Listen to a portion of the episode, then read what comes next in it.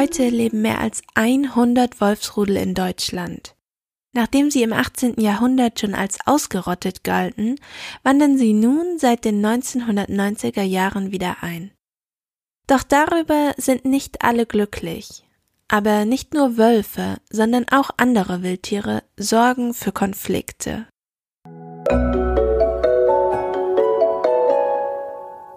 Querfeld ein Podcast. Wir reden über die Landwirtschaft der Zukunft.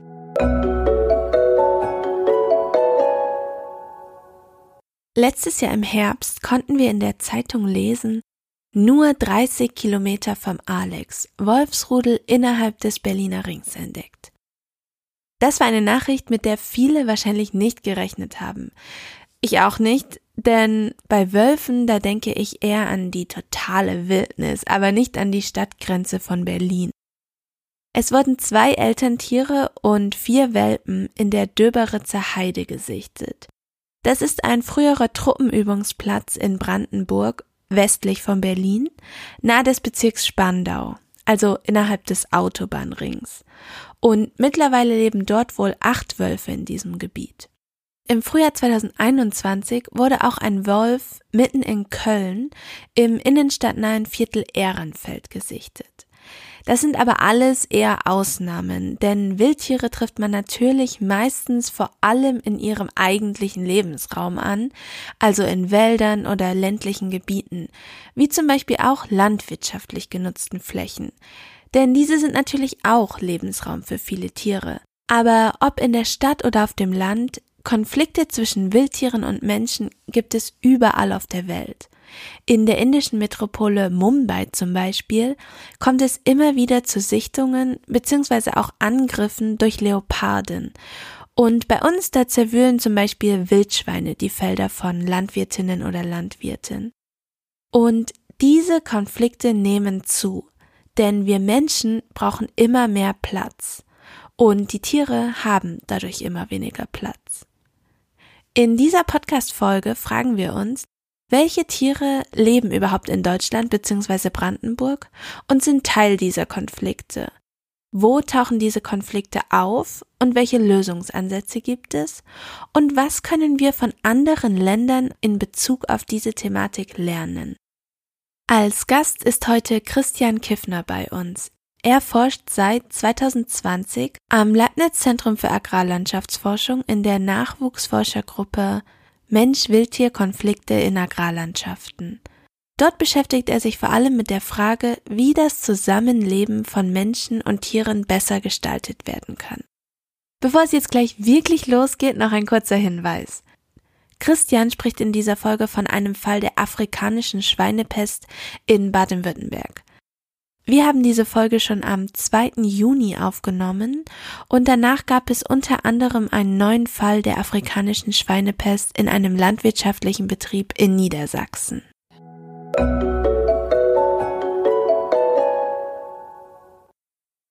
Herzlich willkommen. Ich freue mich, dass du heute da bist. Wir wollen ja über Konflikte zwischen Wildtieren und Menschen sprechen. Und wenn wir darüber sprechen, bezieht sich das ja wahrscheinlich nur auf bestimmte Wildtiere. Welche sind das denn in Deutschland? Ja, grundsätzlich gibt es da eine ganze Reihe von Wildtieren, die potenziell Probleme für Menschen bereiten können. Mhm. Große Pflanzenfresser wie zum Beispiel Wildschwein können in einer Nacht erhebliche Schäden in, auf den Ackerflächen verursachen. Rehe oder Hirsche können dafür sorgen, dass Wälder sich nicht mehr natürlich verjüngen können und Raubtiere wie zum Beispiel Wölfe können Nutztiere reißen. Nagetiere oder Fledermäuse können Krankheitserreger auf den Menschen übertragen. Das Spektrum ist da wirklich sehr groß. Dann gibt es ja auch diese Thematik, dass ähm, manche Wildtiere vor einer Weile schon oder seit einer Weile schon gar nicht mehr in Deutschland leben und jetzt aber seit einiger Zeit wieder zurückkommen. Dazu gehören, glaube ich, zum Beispiel, korrigiere mich, wenn ich falsch liege, aber Wiesente oder Elche. Warum kommen die denn jetzt zurück in unsere Wälder? Elche gibt es mittlerweile ja. wieder. Die wurden von den Menschen in den vorherigen Jahrhunderten ausgerottet. Mhm. Und jetzt breiten die sich aber wieder aus. Elche zum Beispiel ähm, breiten sich in Polen aufgrund eines Jagdmoratoriums stark wieder aus. Und da kommt es dann auch zu einer Ausbreitung nach Westen. Und mittlerweile gibt es einige Elche wieder in Brandenburg. Beim Wiesen sieht die, das ein ganz bisschen anders aus. In Westpolen gibt es ein aktives Management für Wiesente und die Tiere wurden dort vor einigen Jahren ausgewildert und es gibt nun mehrere hundert Wiesente in Westpolen. Eine Wiesentherde hält sich nur wenige Kilometer östlich der deutsch-polnischen Grenze auf. Und da mhm. ist es wahrscheinlich nur eine Frage der Zeit, dass Wiesente sich weiter nach Westen ausbreiten werden. Kann man sozusagen schon damit rechnen, dass sie auf jeden Fall zu uns kommen werden? Oder ist das, also kann man das gar nicht vorhersagen? Ja, ganz genau vorhersagen kann man es nicht, aber es ist schon eine große Wahrscheinlichkeit gegeben. Mhm. Und wenn du in die, weiß ich nicht, nahe Zukunft blickst, kann man schätzen, wie viele Elche oder Wiesente zum Beispiel in Deutschland leben werden? Ja, also potenziell gibt es viele Lebensräume. Das können schon eine, können stabile Populationen werden, wenn man es denn zulassen möchte. Okay, wo wären diese Lebensräume, die geeignet wären? Also da gibt es viele Bereiche in Deutschland, äh, die sich wirklich da gut eignen. Ähm, für Wiesente gibt es vor allem die Abwechslung zwischen Wäldern und Wiesen eine ganz wichtige Eigenschaft. Ja, für Elche vor allem Wälder und auch Feuchtgebiete. Und idealerweise sind das natürlich auch Gebiete, die nicht so stark vom Menschen besiedelt werden und wo es nicht so viele große Straßen gibt. Ich habe mir in der Vorbereitung über ein paar Tiere Gedanken gemacht, zu denen ich dich gleich noch fragen will. Du hast aber gerade angesprochen, Fledermäuse und Nagetiere sind natürlich auch Wildtiere. Ähm, an diese Tiere habe ich zum Beispiel gar nicht gedacht. Welche Konflikte gibt es denn mit diesen Tieren? Also welche Konflikte zum Beispiel gibt es mit Fledermäusen? Ja, also das kommt ganz drauf an, wie man Konflikte definiert. Aber also okay. ein großes Problem ist sicher mit Fledermäusen, dass die aufgrund von Windkraftanlagen häufig in Mitleidenschaft äh, raten. Okay. Und ja, weltweit sind Fledermäuse einfach so die Gruppe an Tieren, die mit die meisten Pathogene in sich tragen, die auch potenziell auf Menschen übertragen werden können. Warum kommt es denn überhaupt genau zu diesen Konflikten und welche Probleme entstehen dadurch? Zum Beispiel die Übertragung von Krankheiten, hast du ja gerade angesprochen, ist ein ganz großes. Ja, zu Konflikten kommt es immer dann, wenn Menschen sich durch Wildtiere negativ beeinflusst fühlen. Wenn Wildtiere Kulturpflanzen fressen oder Nutztiere töten oder eine Gefahr für Menschen darstellen. Und dann gibt es natürlich auch Verkehrsunfälle mhm. und wenn es zu Zusammenstößen mit größeren Tieren wie Elchen oder Wiesenten kommt, dann ist das nicht, natürlich nicht nur tragisch für Tiere, sondern das kann auch eine ganz erhebliche Gefährdung für Menschen darstellen. Und oftmals führen solche Konflikte auch dazu, dass der Abschuss der Tiere gefordert wird. Aber andererseits sind Wildtiere natürlich auch ein wesentlicher Bestandteil unserer Landschaft und sind meist streng geschützt. Mhm. Und dann kommt es häufig zu Zielkonflikten zwischen den Interessen einzelner Personen und dem Naturschutz. Ja, und leider kann natürlich niemand das Tier fragen, ähm, könntest du vielleicht einfach woanders grasen oder so, ne? Genau. Daher ist die, sind die Möglichkeiten eher so auf der menschlichen Ebene oder die Lösungen vor allem auf der menschlichen Ebene zu finden. Ja. Wenn wir uns die Landwirtschaft genauer anschauen oder den Fokus auf die Landwirtschaft leben als einen Lebensraum sozusagen von Wildtieren, was sind da die Punkte, warum werden die Wildtiere dort zum Problem?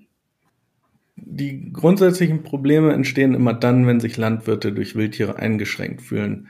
Entweder dadurch, dass die Wildtiere tatsächlich Schäden verursachen oder auch wenn sie die nur verursachen können. Also die Landwirte fühlen sich schon dadurch eingeschränkt, dass sie denken, zum Beispiel in der Nähe leben Wildschweine, die könnten ein Problem werden? Genau, dann geht es ja darum, dass man die Schäden eventuell verhindern müsste. Mhm. Oder wenn es Wölfe in der Gegend gibt, dass man eben die Nutztiere ähm, ja, hinter einen Zaun, unter einen Elektrozaun sperren muss, um mhm. sie vor dem Wolf zu schützen. Ja, auf den Wolf kommen wir gleich auch nochmal zu sprechen. Kannst du uns aber mal ein Beispiel nennen, wie man sich so einen Schaden in der Landwirtschaft vorstellen muss? Vielleicht kannst du dir ein oder zwei Tiere aussuchen, Einfach mal beschreiben, was man sehen würde, wenn man jetzt in der Landschaft steht und da wäre ein Schaden von Tier X oder von Tier Y. Ja, bei Wildschweinen kann es eben zu Schäden auf Ackerflächen kommen, dass die halt größere Flächen umwühlen oder auch im Grünland, dass sie äh, das gesamte Grünland irgendwie umwühlen. Das sind ganz offensichtliche Schäden, die man auch häufig in der Landschaft sehen kann. Und bei Wölfen ist es natürlich ja, da hm. kommt hm. es, kann es eben zu Nutztier oder zu Übergriffen auf Nutztiere kommen. Mhm. Also die Wildschweine graben da um, weil die sich einfach suhlen oder fressen die die Körner oder? Ähm, ja, das ist also im Grasland oder in, ja, im Grünland, da geht es vor allem darum, dass sie dann Insekten finden in der Erde. Okay, alles klar. Und wie sieht das mit diesen Schäden aus? Kann man sagen, dass die im Moment zunehmen oder, oder vielleicht nehmen sie auch ab? Ja, das kommt ein bisschen auf die Tierart drauf an. Ähm, bei mhm. Wölfen ist es ganz klar so, dass die in Brandenburg sehr stark zugenommen haben, die Nutztierübergriffe. Und das liegt primär daran, dass die Wolfspopulation sich seit 2006 sehr stark ausgebreitet hat. Und jetzt gibt es halt Wölfe in vielen Gebieten, in denen es Wölfe vorher nicht gab. Mhm. Und da sind häufig die Nutztiere noch nicht ausreichend geschützt vor Wölfen. Und dann kommt es eben zu Übergriffen. Woher würde man wissen, wie viele es gibt? Also fasst man, erfasst man die mit Kameras oder sind die teilweise besendet? Also wie zählt man diese Tiere? Das ist eine gute Frage. Das ist, also es gibt ein Wolfsmonitoring in jedem Bundesland und die stellen die Anzahl der oder die etablieren die Anzahl der Wolfsrudel. Und es gibt auch ein ähm, Kamerafallenmonitoring. Mhm. Aber so eine ganz genaue Zahl herauszufinden, ist relativ schwierig. Klar, und wenn die wandern, dann ist es wahrscheinlich ja auch nicht so leicht zu sagen, die leben dort, die anderen leben dort. Ja, die sind grundsätzlich ja schon standorttreu, die Rudel. Ähm, jedes Jahr wandern halt einzelne die, äh, Wölfe ab. Zu einem anderen Rudel oder? Auf der Suche, um ein neues Rudel zu etablieren, ja. Ah, okay. Und dann würden die sich sozusagen an einem neuen Standort niederlassen. Genau. Kann man diese Schäden, die du zum Beispiel gerade angesprochen hast, beziffern? Also kann man zum Beispiel sagen, der Landwirt verliert, weil beispielsweise das Wildschwein auf dem Acker war, ein Betrag X an Geld. Ja, grundsätzlich kann man die Schäden schon finanziell beziffern, indem man zum Beispiel den Marktpreis von einem gerissenen Schaf oder den Ernteausfall zugrunde nimmt. Aber in der Realität ist es natürlich ein bisschen komplizierter und nicht alles ist ganz genau mit Euro und Cent genau zu beziffern. Mhm. Zum Beispiel haben Landwirte und Landwirte höhere Kosten und erheblichen Mehraufwand, um zum Beispiel ihre Nutztiere zu, vor Wölfen zu schützen. Und tritt jetzt ein Schaden auf, dann kann man ähm, sich um Kompensationszahlungen bemühen. Aber das ist natürlich auch wieder mit einem erheblichen Bürokratieaufwand verbunden. Und in seltenen Fällen kann es auch vorkommen, dass Wölfe Zuchttiere oder auch Haustiere wie Ponys oder Alpakas reißen. Und solche Verluste sind natürlich nur ganz, ganz schwer mit Geld aufzuwiegen. Da bräuchte man dann wahrscheinlich eine Versicherung, die gegen einen Wolfsangriff schützt. Oder wie würde das aussehen? Naja, grundsätzlich werden Wolfsrisse ja schon kompensiert oder Verluste durch Wölfe werden ja schon kompensiert vom Land. Vom Land. Das heißt, ja. das Bundesland, in dem ich lebe, würde dafür bezahlen, dass ich drei Schafe zum Beispiel verloren habe. Genau. Okay. Und ähm, Schäden durch andere Wildtiere, also beim Wolf, okay, das würde das Bundesland bezahlen. Ähm, ist das bei anderen Schäden auch so? Bei jagbarem Wild sieht das etwas anders aus. Und da fällt die Zuständigkeit eher zu dem Jäger in dem Gebiet. Ich habe gelesen, es gibt zum Beispiel auch Probleme. Ich weiß nicht, ob es in Deutschland ein Problem ist, hm, aber ich glaube, es war Schweden oder Dänemark, wo es durch Kraniche Probleme gibt, wenn die ähm, Landwirte neu aussehen und dann die Vögel kommen und praktisch die ganze Aussaat auffressen. Ist das auch in Deutschland ein Problem? Das kann auch in Deutschland in einigen Gebieten ein Problem sein, ja.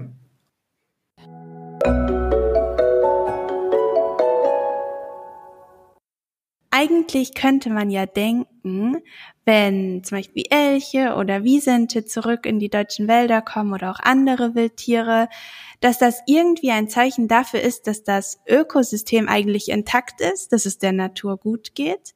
Und man könnte ja denken, eigentlich sollte man sich darüber freuen, denn es ist ein positives Zeichen. Ist das so? Also ist es nicht eigentlich ein gutes Zeichen? Und ist es nicht eigentlich auch etwas, wovon die Landwirtschaft profitieren kann, weil halt die Biodiversität wieder zunimmt sozusagen? Ja, aus gesellschaftlicher Sicht überwiegen da ganz klar die Vorteile. Dort, wo es zum Beispiel Wölfe gibt, da wächst der Wald wieder, es gibt weniger Verkehrsunfälle mit Wildtieren und das Risiko, dass Krankheitserreger von Wildtieren auf Nutztiere oder den Menschen übertragen, wird auch reduziert. Und Wildtiere können auch dazu beitragen, dem Klimawandel entgegenzutreten. Neue Forschung zeigt zum Beispiel, dass Wälder mit großen Pflanzenfressern mehr Kohlenstoff speichern als Wälder, in denen große Pflanzenfresser ausgestorben sind. Aber das grundlegende Problem ist, dass diese positiven Auswirkungen von Wildtieren oft gar nicht so offensichtlich sind, aber die negativen Auswirkungen, wie zum Beispiel ein gerissenes Schaf, sehr stark sichtbar sind. Wo es Wölfe gibt, wächst der Wald? Ja, also zumindest dort, wo die Kerngebiete der Wölfe sind, da wurde das schon nachgewiesen, dass dann einfach die Verjüngung von Bäumen wirklich ähm, deutlich besser vonstatten geht, als in Gebieten, in denen es keine Wölfe gibt. Und das liegt da einfach daran, dass die Wildtiere, also wie Rehe oder Hirsche, die Kerngebiete von den Wölfen dann meiden und in andere Gebiete gehen und dann eben in diesen Gebieten nicht mehr so viel von der Naturverjüngung verbeißen können. Die Wölfe verschrecken sozusagen Rehe oder ähnliche Tiere und die können dann nicht die kleinen Mini-Bäumchen essen, die dadurch dann wachsen können. Genau. Ah, alles klar. Und mit den Krankheitsübertragungen hast du gesagt, das passiert auch weniger? Genau, also da gibt es auch Forschung aus Spanien zum Beispiel, dass ähm, es wirklich ja in Gebieten, in denen Wölfe vorkommen, zum Beispiel bovine Tuberkulose deutlich reduziert wird ähm, im Vergleich zu Gebieten, in denen es keine Wölfe gibt. Aber weiß man warum? Ja, das liegt wahrscheinlich mit auch daran, dass Wölfe sich vor allem auf die kranken Tiere spezialisieren und die zuerst reißen. Ah, alles klar. Also sind sie sozusagen auch so ein bisschen, weiß ich nicht, sie machen sozusagen auch ein bisschen sauber, wenn so man das man so das, sagen will. So kann man das sehen, ja. ah, okay. Also wir haben ja gerade schon Biodiversität angesprochen und man sagt ja oder man weiß ja mittlerweile, dass die Biodiversität zurückgeht. Also in Deutschland auf jeden Fall steht das fest. Ähm, und dann ist ja ein anderes Riesenproblem der Klimawandel. Welche Auswirkungen haben denn diese beiden Trends, sage ich jetzt mal, auf die Wildtiere? Ja, um auf den Klimawandel und die Auswirkungen auf Wildtiere zurückzukommen, das kommt dann ganz genau auf die Tierart drauf an und da gibt es wie so oft Gewinner und Verlierer. Und Kraniche haben zum Beispiel ihre Flugrouten an das geänderte Klima angepasst. Mildere Winter und auch das Vorhandensein von energiereicher Nahrung in der, in der Kulturlandschaft haben zu einem starken Anstieg der Wildschweinpopulationen geführt. Also das sind eher Gewinner vom Klimawandel. Mhm. Ähm, aber der Rückgang zum Beispiel von Insekten hat dazu geführt, dass einige Vogelarten mittlerweile sehr selten in Deutschland geworden sind. Also da gibt es wirklich Gewinner und Verlierer. Warum sind denn mildere Winter gut für Wildschweine? Ja, das liegt vor allem daran, dass es dann, dass die keine Probleme haben, mehr sich ähm, fortzubewegen. Also wenn bei hohem Schnee haben die wirklich Probleme, sich fortzubewegen. Und ähm, das senkt auch einfach die Mortalität der Jungtiere deutlich, wenn es mildere Winter gibt. Man hat es ja bestimmt schon mal irgendwo gelesen, dass wir irgendwann in Deutschland aufgrund des Klimawandels Olivenbäume anbauen, weil wir ein mediterranes Klima kriegen oder solche Sachen. Ähm, Führt das auch zu Veränderungen bei Wildtieren? Also, dass zum Beispiel bei uns Tiere leben könnten, die vielleicht eigentlich in ganz anderen Gebieten leben würden?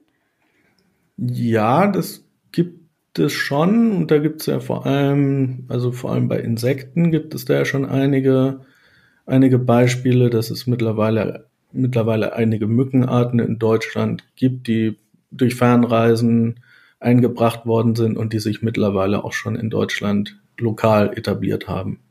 Fällt dir noch ein anderes Beispiel ein? Also der Wolf zählt nicht dazu, oder? Der kommt, weil, weil die Natur für ihn an dem Ort praktisch so gut ist, dass er da leben kann. Und da hat das bei dem auch was mit dem Klima zu tun. Ja, beim, bei der Ausbreitung des Wolf, das ist ganz klar auf den stärkeren Schutz der Wölfe zurückzuführen, dass die nicht mehr bejagt worden sind seit mehreren Jahrzehnten in östlichen mhm. Teilen von Europas und dadurch einfach sich stark weiter vermehrt haben und dann sich weiter ausgebreitet haben. Also das ist weniger auf den Klimawandel als auf eine Änderung in der Politik zurückzuführen. Okay. Du versuchst ja in deiner Forschung auch herauszufinden, also du beschäftigst dich ja mit Wildtieren und versuchst natürlich auch herauszufinden, wie sich solche Schäden, die in der Landwirtschaft durch diese Wildtiere entstehen, von vornherein vermeiden lassen und aber auch wenn halt es doch zu einem Konflikt kommt, diese reduziert werden können. Kannst du uns sagen, welche Ansätze es da gibt, was man da machen kann? Ja, ideal ist der Einsatz von Präventionsmaßnahmen, damit Schäden gar nicht erst entstehen. Ja. Das kann zum Beispiel ein Elektrozaun oder der Einsatz von Herdenschutzhunden sein, um Nutztiere vor Wölfen zu schützen. Das Problem ist leider, dass selbst die beste technische Lösung nicht in der Lage ist, Schäden in allen Fällen zu verhindern. Mhm. Und daher arbeiten wir auch daran herauszufinden, wie man zum Beispiel die Toleranz für Wildtiere verbessern kann. Und dann arbeiten wir auch an Managementplänen für Elch und Wiesent, die jetzt ja zurückkommen oder vielleicht bald zurückkommen werden, damit wir die Menschen einfach besser auf die Rückkehr dieser Tierarten vorbereiten können. Aber ganz wichtig ist, dass es immer klare Ansprechpartner gibt und sich die entsprechenden Stellen um das Problem kümmern und die betroffenen Personen nicht alleine gelassen werden. Macht ihr Umfragen oder wisst ihr, wie es praktisch um die Toleranz für diese Wildtiere steht? Ja, dazu haben wir größere Umfragen gemacht in zwei Wildparks und haben mehrere hundert Menschen zu diesem Thema befragt. Und da gibt es ganz große Unterschiede einmal zwischen den verschiedenen Tierarten ja. Und dann gibt es aber auch innerhalb der Menschen auch große Unterschiede, wer da mehr oder weniger Toleranz hat.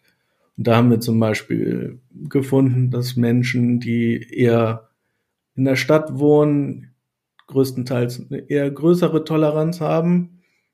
Weil sie nicht so nah dran sind, oder? Genau, weil sie im, Zweifelsfall nicht direkt ja. betroffen sein könnten. Aber was wir auch herausgefunden haben, ist, dass je mehr Leute, je mehr die Menschen wissen über die Tiere, dass sie eine größere Toleranz oder eine bessere Meinung zu den Tieren haben. Okay, ja, das verstehe ich. Und Herdenschutzhunde haben wir wahrscheinlich alle schon mal gesehen bei den Schafen. Wie genau funktioniert das denn? Also ist das wirklich so simpel, dass wenn der Wolf kommt, der Hund das praktisch registriert und den mit Bällen verschreckt? Hat der Wolf da wirklich Angst davor oder wie funktioniert das?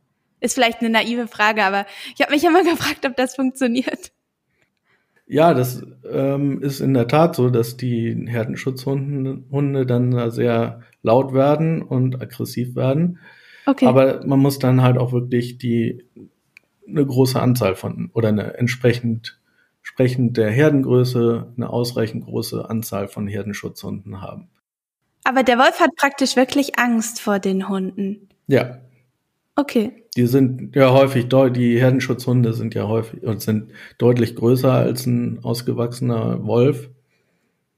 Und äh, das geht halt vor allem in Kombination mit dem Elektrozaun. Der praktisch erstmal verhindert, dass der Wolf überhaupt ins Gehege kommt, oder? Genau.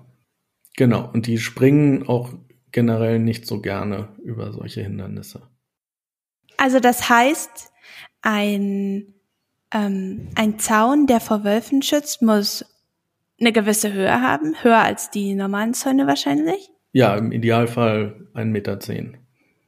Okay. Sind da noch andere Dinge zu beachten? Ja, es muss halt tatsächlich Strom drauf sein. Das kann im Sommer mal durchaus ein Problem sein. Okay. Dass die Erdung dann nicht vernünftig funktioniert. Okay. Das waren jetzt Beispiele für Wölfe. Was sind denn solche ähm, Vermeidungs- oder Reduktionsstrategien für andere Wildtiere, zum Beispiel für Wildschweine oder für Kraniche? Also wie, viel, wie hält man zum Beispiel Wildschweine von seinem Feld fern oder Kraniche? Ja, um Wildschweine von seinem Acker zu halten, da eignen sich auch Elektrozäune und die müssen gar nicht so hoch sein. Die können nur, die müssen gar nicht so hoch sein. Das ist eigentlich eine recht effektive Art, die abzuhalten. Bei Kranichen gibt es manchmal auch Ablenkungsfütterungen, sodass die Kraniche eben nicht auf die Gebiete müssen, wo sie Schäden anrichten können. Zum Beispiel jetzt so ein Zaun oder diese Ablenkfütterung. Das sind ja alles Maßnahmen, die eigentlich auch was kosten. Genau. Muss der Landwirtschaft das alles selber aufbringen oder wird der, muss der Landwirt das alles irgendwie selber aufbringen oder wird er da entschädigt? Äh, bei Wildschweinen und ja anderen jagdbaren Wildarten ist das letztendlich die Aufgabe des Jagdpächters. Okay, also des Jägers sozusagen. Des Jägers, genau.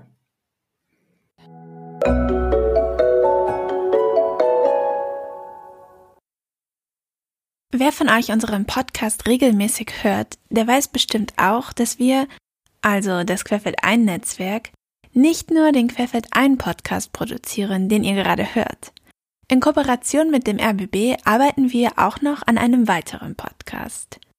Die erste Staffel mit sechs Folgen unter dem Namen Fruchtfolgen ist bereits veröffentlicht und die zweite Staffel, jetzt allerdings unter dem Namen Feld, Wald und Krise, Landschaften im Wandel ist gerade gestartet. Darin fragen Andreas Jakob und Fred Pilarski vom RBB unsere Forscherinnen und Forscher nach der Zukunft von Kultur, Natur und Stadtlandschaften in den nächsten Jahrzehnten. Sie wollen von Ihnen zum Beispiel wissen, welche Ideen die Wissenschaftlerinnen und Wissenschaftler entwickeln, um mehr Wasser in der Landschaft zu halten, wie Brandenburger Äcker der Dürre trotzen können, wie sich auf vernässten Mooren Landwirtschaft betreiben lässt, wie sich Solar- und Agrarflächen miteinander vertragen. Oder was Feldroboter auf den Äckern leisten und wie ein nachhaltiger Waldumbau gelingen kann.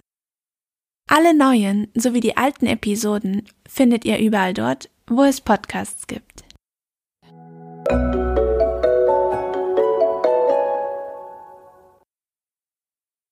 Kommen wir noch mal kurz auf den Wolf zurück. Wir haben ja den jetzt schon häufig angesprochen. Ähm, und du hast ja auch schon gesagt, ja, aus gesellschaftlicher Sicht oder aus Naturschutzsicht ist es eigentlich super, dass die Wölfe zurückkommen.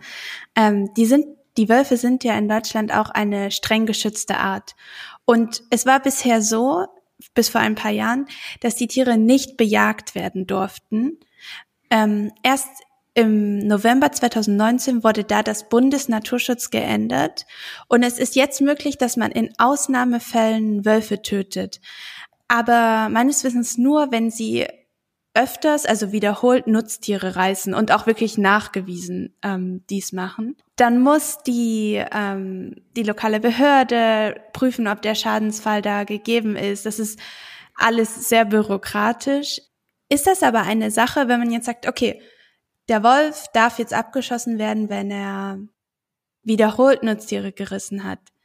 Löst man damit das Problem oder löst man damit eigentlich nur neue Konflikte aus, weil Tierschützer beispielsweise werden sich mit Sicherheit nicht freuen, dass man das darf.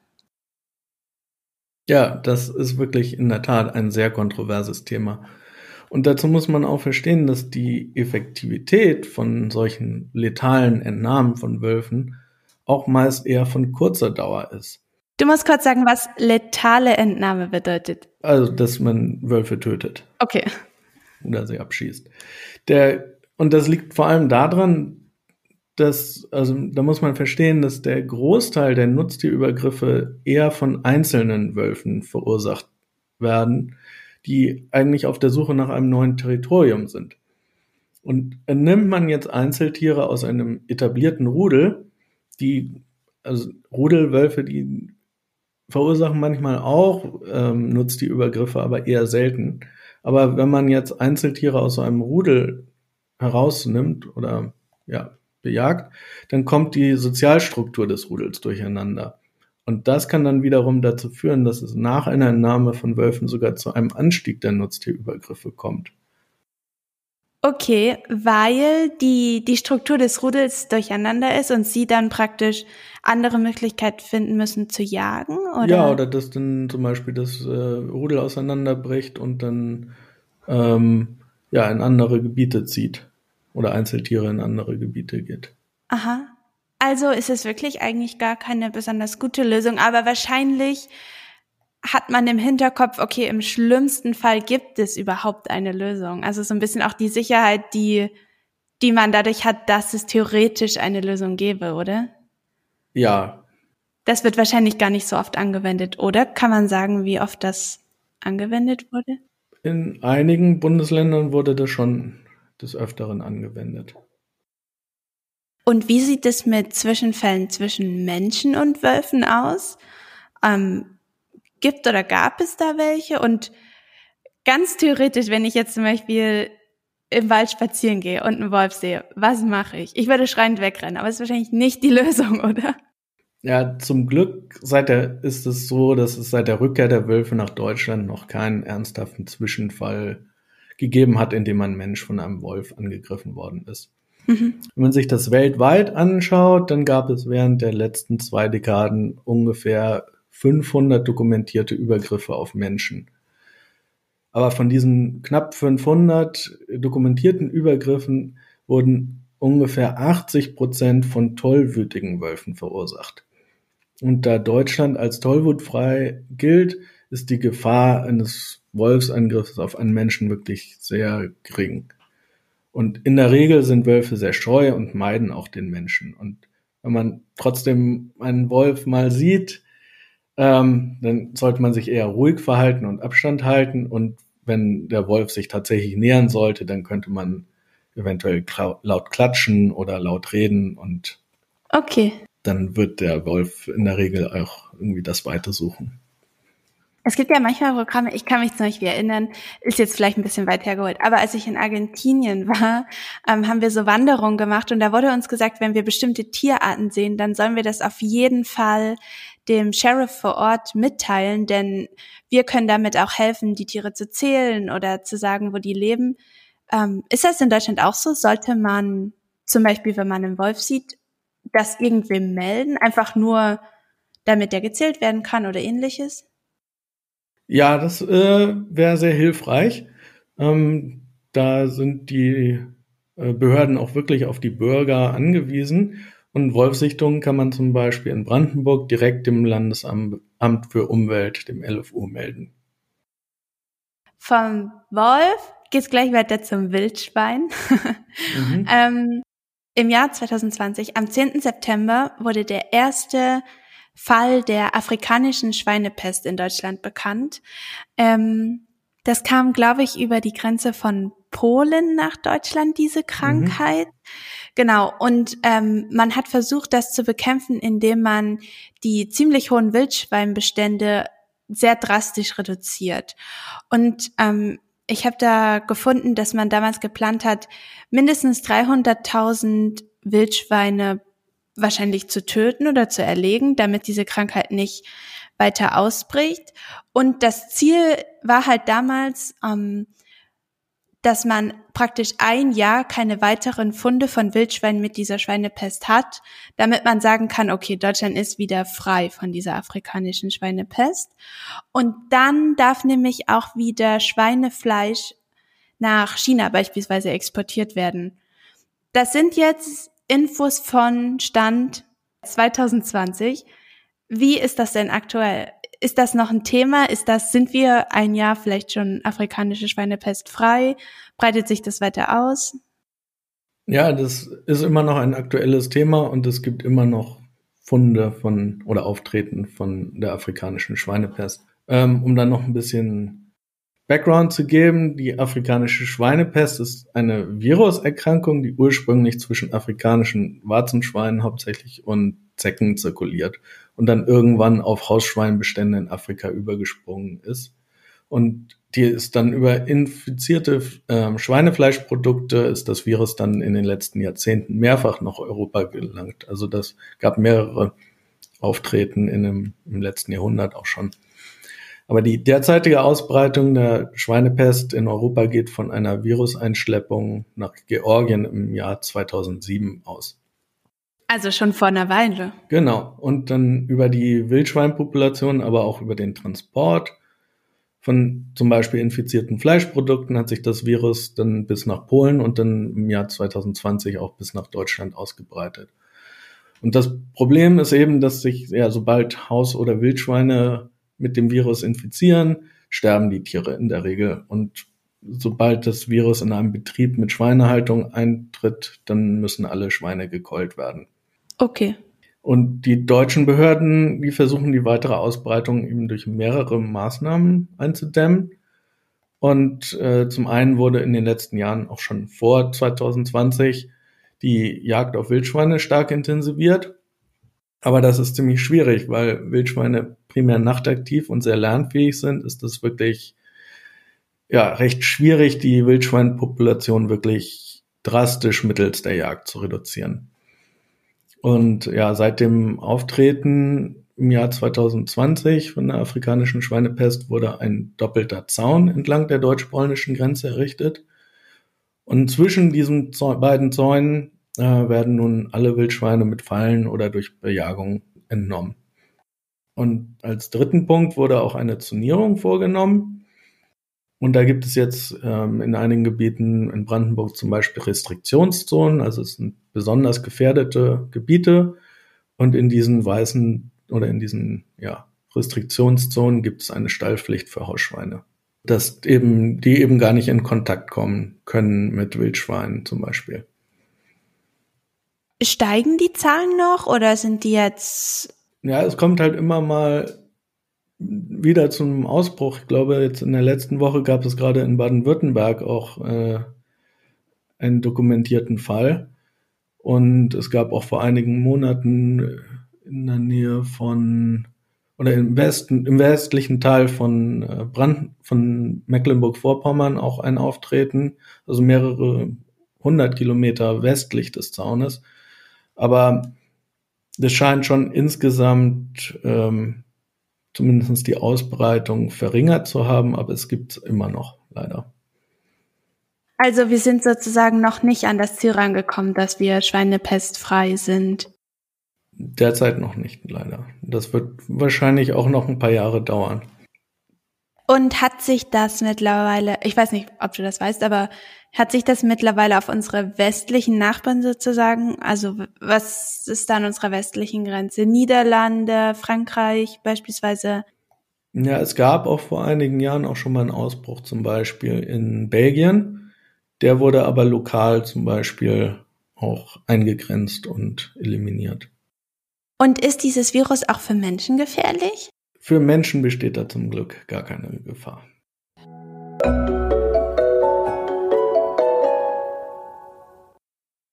In meiner Vorbereitung habe ich gesehen, dass du zum Beispiel auch in Tansania geforscht hast, mhm. bevor du ins schöne Brandenburg gekommen bist.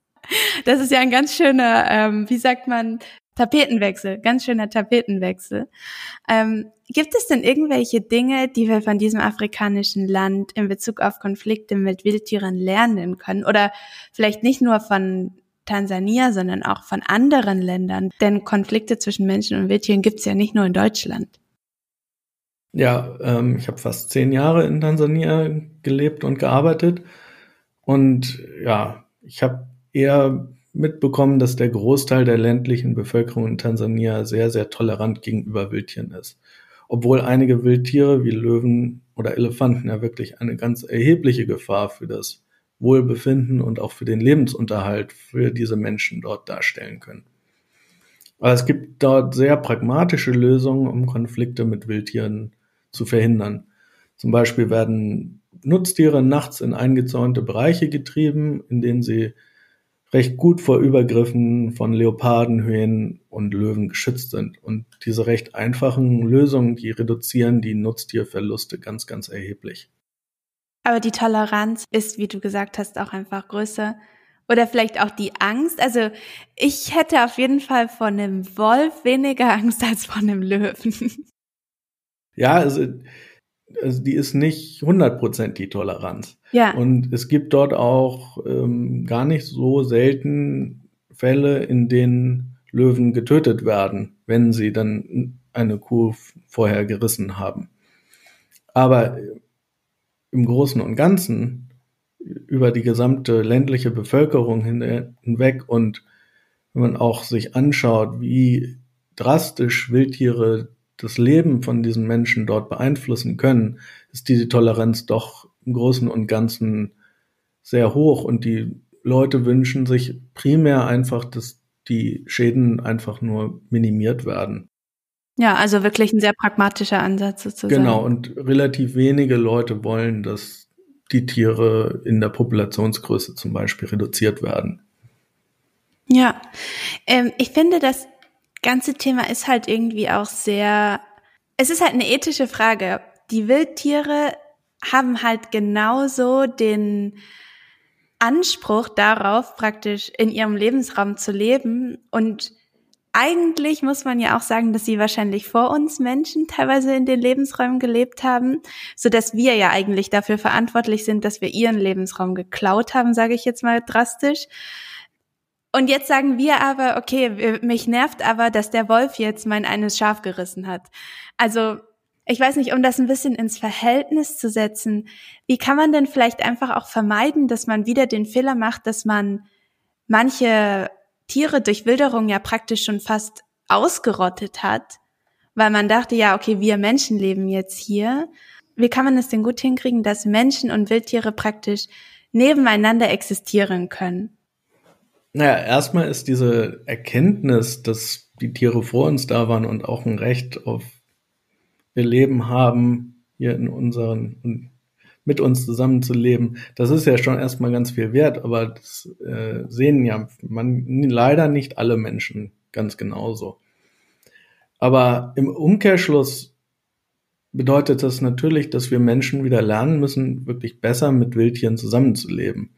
Das beinhaltet zum Beispiel, dass wir unser Verhalten anpassen und wieder lernen müssen, ja, Schäden von diesen Wildtieren zu verhindern und auch wieder ein gewisses Maß an Toleranz für etwaige Schäden entwickeln können. Und da ist es dann sicher auch ganz dienlich, dass die notwendigen Kapazitäten im Bereich der Verwaltung und im Management bereitgestellt werden und es da ganz klare Anlaufstellen für Konflikte mit Wildtieren gibt. Mhm. Ja. Und alles, was wir eigentlich bisher besprochen haben, also praktisch von der Bildung darüber, dass einfach Wildtiere in der Region leben, aber vielleicht gar nicht so gefährlich sind, bis zum Aufbau von Zäunen oder ähnlichen Sachen. Diese ganzen Maßnahmen würde man als Wildtiermanagement beschreiben, ist das richtig? Genau. Und Wildtiermanagement ist ja im Grunde genommen so ein Steuerungsprozess, ähm, ja, der darauf ab abzielt, die Interaktion zwischen Menschen und Tieren in eine ganz bestimmte Richtung zu lenken. Und idealerweise werden dabei sowohl die Bedürfnisse der Menschen als auch die Bedürfnisse der Wildtiere und deren Lebensräume in Einklang gebracht. Ja. Und gibt es Beispiele, wie Deutschland mit anderen Ländern im Wildtiermanagement zusammenarbeitet, wenn wir zum Beispiel daran denken, dass vielleicht ähm, Elche über die polnische Grenze zu uns kommen könnten oder die afrikanische Schweinepest zu uns kam. Das sind ja eigentlich Aspekte, wo man denkt, wahrscheinlich, wenn wir da als Land ganz isoliert daran arbeiten, sind die positiven Effekte wahrscheinlich geringer, als wenn man sich Verbündete sucht. Genau. Ja, Im Rahmen von internationalen Abkommen, zum Beispiel der Europäischen Habitatsdirektive, gibt es ganz klare Richtlinien, zum Beispiel wie mit dem Wolf umgegangen werden soll. Oder auch im, äh, für die afrikanische Schweinepest, da gibt es EU-Richtlinien. Und in der Praxis im angewandten Wildtiermanagement, da sieht das ein bisschen anders aus. Da ist das vor allem, ja, sind das vor allem Einzelinitiativen. Zum Beispiel gibt es im Bayerischen Wald grenzübergreifende Wildtierforschung. Und hier am ZALF arbeiten wir im Rahmen des Los Benassos Crossing Projektes eng mit unseren polnischen Partnern zusammen und entwickeln Lösungen für das Zusammenleben von Elch, Wiesent und Mensch. Und ja, Wildtiere kennen keine Grenzen und wir können auch von unseren europäischen Nachbarn ganz, ganz viel über den Umgang mit diesen Tieren lernen. Fällt dir da zum Beispiel ein gutes Beispiel ein, wo du sagst, das sollten wir nachmachen? Ja, zum Beispiel in Polen ähm, gibt es ein ganz aktives Management für die Wiesente und die werden sehr eng überwacht mit GPS-Halsbändern. Da wissen also die Forscher ganz genau, wo sich welche Herde wann aufhält. Und sobald zum Beispiel die, eine Wiesentherde zum Beispiel auf einen Acker geht, auf den es nicht gehen soll, weil es dort eben Feldfrüchte gibt, dann werden zum Beispiel, dann fährt da sofort jemand hin und ähm, treibt die Herde zurück in den Wald, damit die Schäden eben nicht in der Landwirtschaft äh, auftreten. Okay, wow, ja, das ist, das klingt nach viel Arbeit, aber es klingt auch effektiv. Genau. Ähm, jetzt hatte ich gerade noch eine andere Frage und jetzt habe ich sie vergessen. Das ist mir letztens schon passiert. Mann.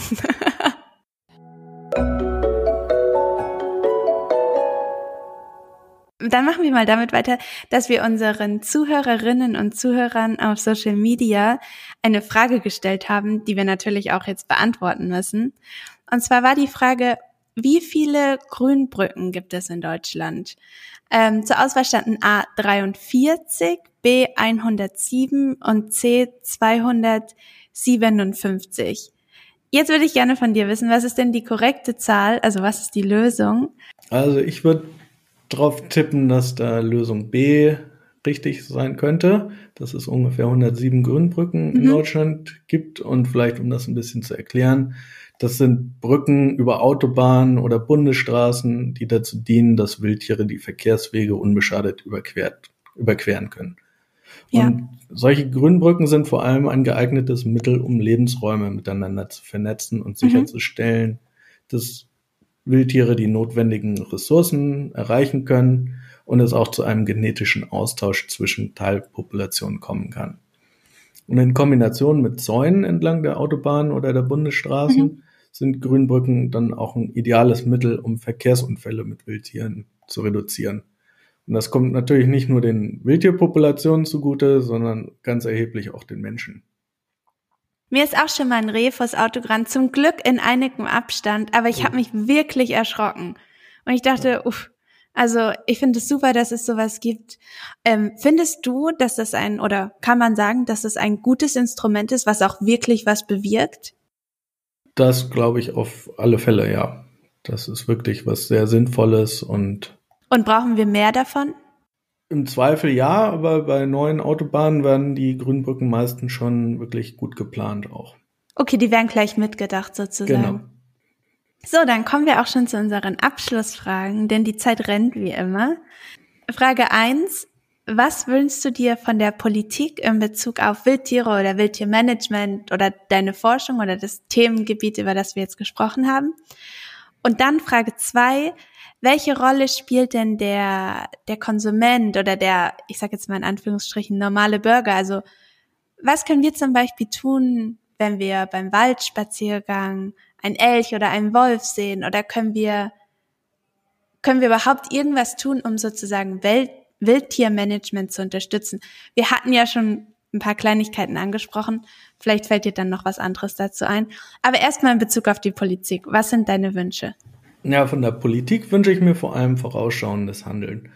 Weil viele Konflikte mit Wildtieren lassen sich wirklich recht gut vermeiden, sofern die notwendigen Ressourcen und Kapazitäten vorhanden sind. Mhm. Und insgesamt ist das Zusammenleben mit Wildtieren ist ja letztendlich ein ständiger Lernprozess und angewandte Forschung kann hier ganz, ganz gut helfen, geeignete Lösungen zu finden, die sowohl für Menschen als auch für Wildtiere zufriedenstellend sind.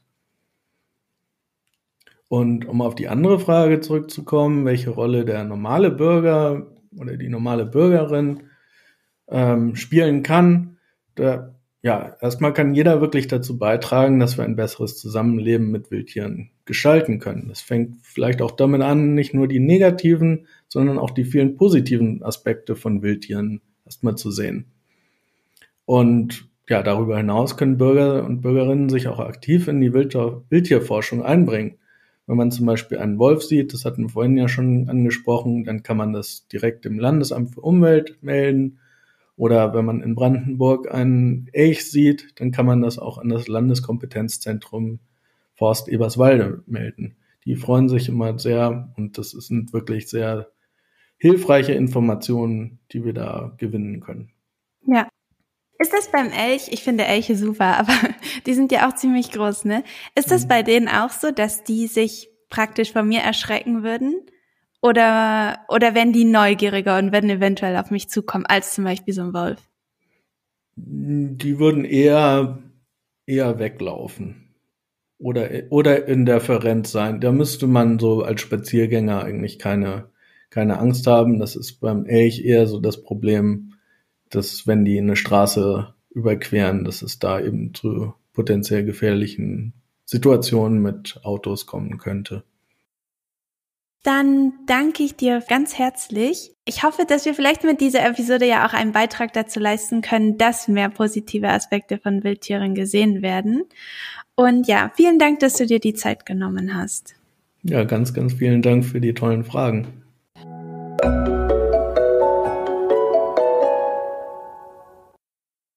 Wenn ihr unser Gespräch spannend fandet, dann empfehlen wir euch auch die Artikel Wildtiere im Lockdown sowie die Konfliktmanager auf unserem Blog. Weiterführende Informationen zum Thema findet ihr in den Show Notes. Und alle Podcast-Episoden findet ihr auch immer auf unserem Blog www.quer-feld-ein.blog, auf Spotify, auf Apple Podcasts, Google Podcasts, YouTube und wissenschaftspodcast.de. Auf unserem Blog findet ihr darüber hinaus auch noch weitere spannende Artikel rund um die Landwirtschaft der Zukunft.